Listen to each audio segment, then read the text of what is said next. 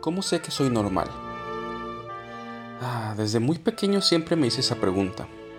Otras interrogantes que tenía fueron, ¿cómo sé que no estoy loco? ¿Y cómo sé que los demás no lo están? En mis primeros años de vida, al notar mi cuerpo y compararlo con el de mi hermano menor y el de mi padre, me di cuenta de que algo andaba mal, por así decirlo, ya que yo tenía, o mejor dicho, yo no tenía las mismas características que ellos. Yo nací con malformaciones, mis extremidades superiores e inferiores son más cortas del lado derecho de mi cuerpo. Lo más notorio son los dedos de mis pies y manos, ya que están más cortos que del lado contrario. Y por si fuera poco, no tengo músculo en mi pectoral derecho. Vulgarmente puedo decirte que está un hueco. Y todo esto me pasó porque mi hermosa madre no se puso listón rojo durante mi embarazo. Nah, es broma. Esa es la explicación esotérica que dieron mis abuelas, que en paz descansen. Pero la explicación por parte de la medicina fue una fuerte infección durante el embarazo, la cual causó las malformaciones que les acabo de contar. Malformaciones que al momento de notarlas provocaron en mí sentimientos de inferioridad y menosprecio. A tal grado de muchas veces no querer salir afuera de mi casa por ser diferente, por no ser como los demás, o mejor dicho, por no ser normal. Pero, ¿qué es ser normal? Si nos vamos a la etimología de la palabra normal proviene del latín normalis, que se refiere a aquello que se encuentra en un estado al que se le considera como natural. Aunque por otro lado el término también se refiere a lo que actúa como regla, canon o modelo, a lo que se ajusta debido a su naturaleza a preceptos establecidos con antelación. Reflexionando lo anterior, puedo decir que mi cuerpo no es normal, ya que tiene alteraciones, pero dichas alteraciones no afectan las funciones, destrezas o habilidades de mi cuerpo. Según la medicina estoy sano, según la estética estoy deforme. Dicho lo anterior, me surgen algunas preguntas, algunas dudas, sobre la relación que hay entre normalidad y salud, las cuales iremos abordando a lo largo de este episodio. Como siempre, sean todos bienvenidos a esto que se llama Pensamientos de un músico histérico este es un espacio donde hablo de barbaridades con la intención de provocar reflexiones en todos los que me escuchan. Y sin más que agregar, y si están listos, comencemos.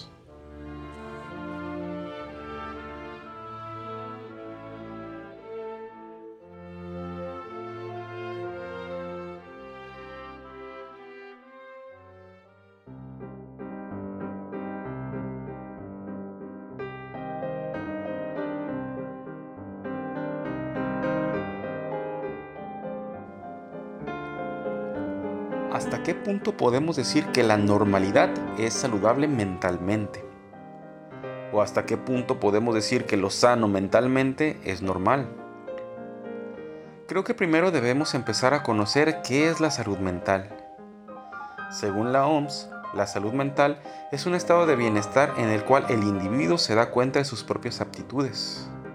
Puede afrontar las presiones normales de la vida, puede trabajar productiva y fructíferamente y es capaz de hacer una contribución a su comunidad.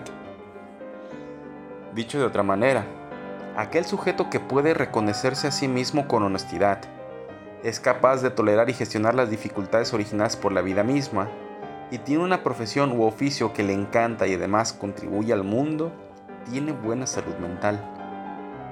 Todo esto se escucha muy bonito, pero ¿qué pasa cuando no encajamos en lo que está establecido? Así le ocurrió a mi amigo Christian, aquí en Los Cabos. Él practicaba la religión mormón y con el paso del tiempo se sentía más y más oprimido, ya que él aspiraba a otras cosas. Hablando con Christian, me comentó que algunas de las bases del mormonismo son la oración, acudir a la iglesia semanalmente y estudiar la palabra de Dios en las escrituras. Oran cada día y leen los libros sagrados para comunicarse con Dios. Además, tienen prohibido tomar alcohol, café, té, tabaco y drogas. Según los mormones, Dios promete grandes bendiciones a aquellos que tratan su cuerpo como un templo. También deben abstenerse de ciertas prácticas sexuales, así como de la pornografía. Los seguidores del mormonismo tienen muy presente la importancia de ayudar a los demás, motivo por el cual suelen participar voluntariamente para ayudar a los más necesitados. El concepto de familia, como ocurre en otras religiones, es especialmente importante para los mormones, quienes creen que la unidad familiar es esencial para la estructura doctrinal de su religión y una condición para llevar una vida recta. Estas prácticas fueron tan estrictas para Christian que terminaron por asfixiarlo a tal punto de salir de ellas. Otro ejemplo que tengo es la de la mutilación genital femenina. Una de cada 20 niñas y mujeres han sufrido alguna forma de mutilación genital, según cifras de las Naciones Unidas. La UNICEF estima que más de 200 millones de niñas y mujeres han sufrido mutilación genital en África, Asia y Medio Oriente, pero también en comunidades de inmigrantes en otras partes del mundo. Se considera que en España hay unas 18.000 jóvenes que podrían estar en riesgo. La mutilación provoca problemas de salud física y mental que a menudo afectan a las víctimas por el resto de sus vidas, como le ocurrió a Bishara Shenki Hammond, de la comunidad Borana en el condado de en Kenia. Ella cuenta, me sometieron a la mutilación genital femenina cuando apenas tenía 11 años.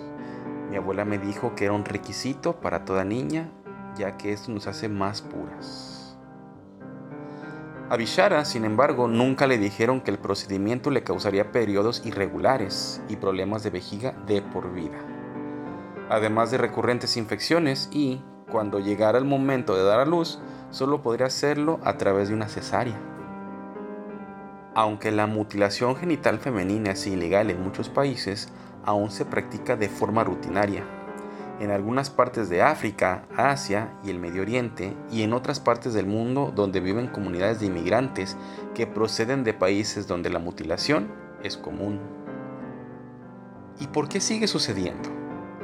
Los argumentos más comunes para infligir la mutilación genital femenina son de diferente índole. Aceptación social, ideas erróneas sobre la higiene, una forma de conservar la virginidad, sobre todo para que sea más fácil casar a la mujer y aumentar el placer sexual masculino. Algunas culturas, en algunas culturas, la mutilación genital femenina es considerada como un rito de transición hacia la vida adulta y un prerequisito matrimonial. Hoy en día, Bishara se ha convertido en una activista contra la mutilación genital femenina, tras sufrirla cuando apenas era una niña o al menos es lo que nos explica la página de BBC. Y ahora dirás, ¿qué tiene que ver todo esto? Pues que si lo notas, tanto Christian como Bishara fueron sometidos a una normalidad, la cual a ellos les causó dolor en varios sentidos. Podría decirse que fue una cárcel, de la cual tuvieron el valor de salir.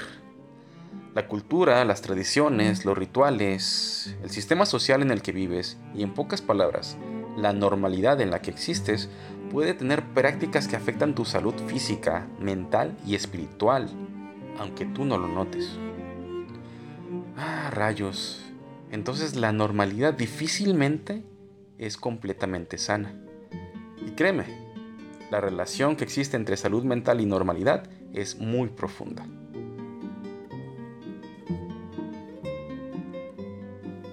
Ahora bien, para abordar el tema de la salud mental, tendremos que empezar desde cómo se designa lo que es enfermedad mental.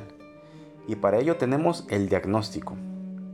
Según Santiago Piedro, doctor en psicología y docente de la Universidad de Buenos Aires, diagnosticar es un procedimiento sistemático que parte de la observación y los datos específicos. Permite conocer un fenómeno particular de modo acabado. Hoy en día, el sistema de clasificación en salud mental se basa en dos corpus, el CIE-10 y el DSM-5. Asimismo, la teoría y sistemas nosológicos tienen una influencia fundamental en el proceso del diagnóstico. La construcción de la teoría nosológica, que se toma como soporte para el diagnóstico diferencial, determina la forma de evaluar y de extraer conclusiones acerca del comportamiento de un ser humano así como de valorar su discrepancia con la norma social. En otras palabras, su forma de contemplar a la persona está influenciada por los presupuestos del sistema y por el enfoque que se sigue para reconocer y descubrir la enfermedad mental. Lejos de ser neutrales, estos presupuestos se edifican sobre diferentes visiones del mundo. El riesgo de autovalidación a partir de la concepción teórica de la nosología conlleva una condición circular entre la teoría, patología, signos y diagnósticos que merece un análisis detallado. Pongamos de ejemplo la homosexualidad. En 1952 surgió la primera edición del DSM como una variante del CIE-6.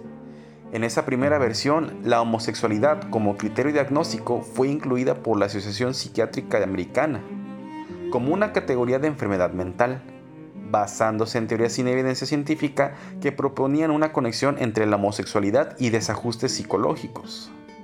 Se suponía que la homosexualidad era un síntoma de una enfermedad como consecuencia de los desacuerdos que fueron presentándose tanto en relación al DSM con respecto al CIE, se generaron nuevas versiones de cada uno de ellos a lo largo de los años. El DSM-3 vio la luz en 1980, reemplazándose el modelo psicoanalítico de la enfermedad por el modelo descriptivo basado en la evidencia. Uno de los aspectos más importantes de esta versión fue que se eliminó la homosexualidad como criterio diagnóstico. ¿Y qué chingados tiene que ver todo esto con el tema? Pues que ahora entendemos que para determinar qué es una enfermedad mental debemos atenernos a normas médicas consensuadas internacionalmente. Importa muy poco la opinión de ese youtuber diciéndote que si haces tal o cual dibujo te dirá tu personalidad. Dichas normas médicas están sujetas a la subjetividad de la época. Por ejemplo, cuando finalizó la Segunda Guerra Mundial, el estado mental de cientos de miles de personas llevó a la Organización Mundial de la Salud a incluir los nuevos trastornos mentales en su manual. Simultáneamente, en Estados Unidos, un pequeño grupo de siete psiquiatras construían un sistema de clasificación de enfermedades mentales, con una finalidad pragmática la de tener una herramienta diagnóstica y un lenguaje en común al interior de la psiquiatría.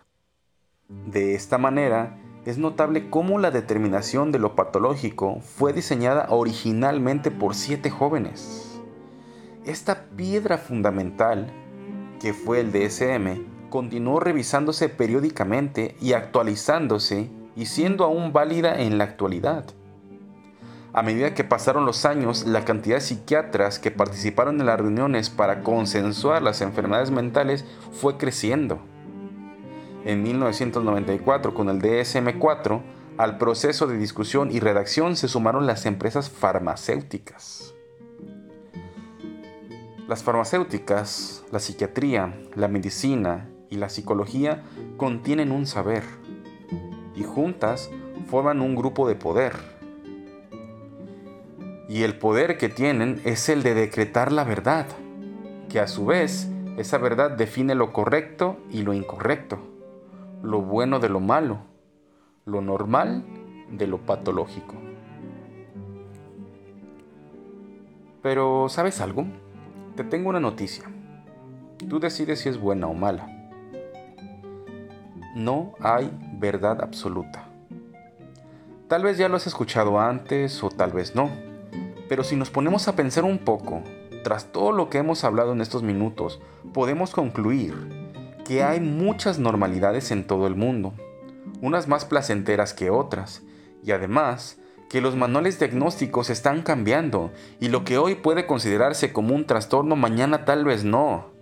Así ha sido por más de medio siglo. Lo importante no es el nombre del trastorno ni su veracidad, sino atender los signos, síntomas y comportamientos particulares que aquejan a la persona. Uno puede llamar depresión a la tristeza manifestada de manera continua e intensa. Otros pueden describirlo como una ausencia de reforzadores para la persona, lo que extingue conductas funcionales. Si me pregunto a mí mismo si tengo salud mental, la respuesta sería, según lo decretado en esta época, sí la tengo. Pero no sé, Honestamente me llama mucho la atención saber si en 50 años mi comportamiento y mi salud mental serán catalogados como patologías o seguirán siendo un comportamiento funcional. ¿Y tú? ¿Tienes salud mental?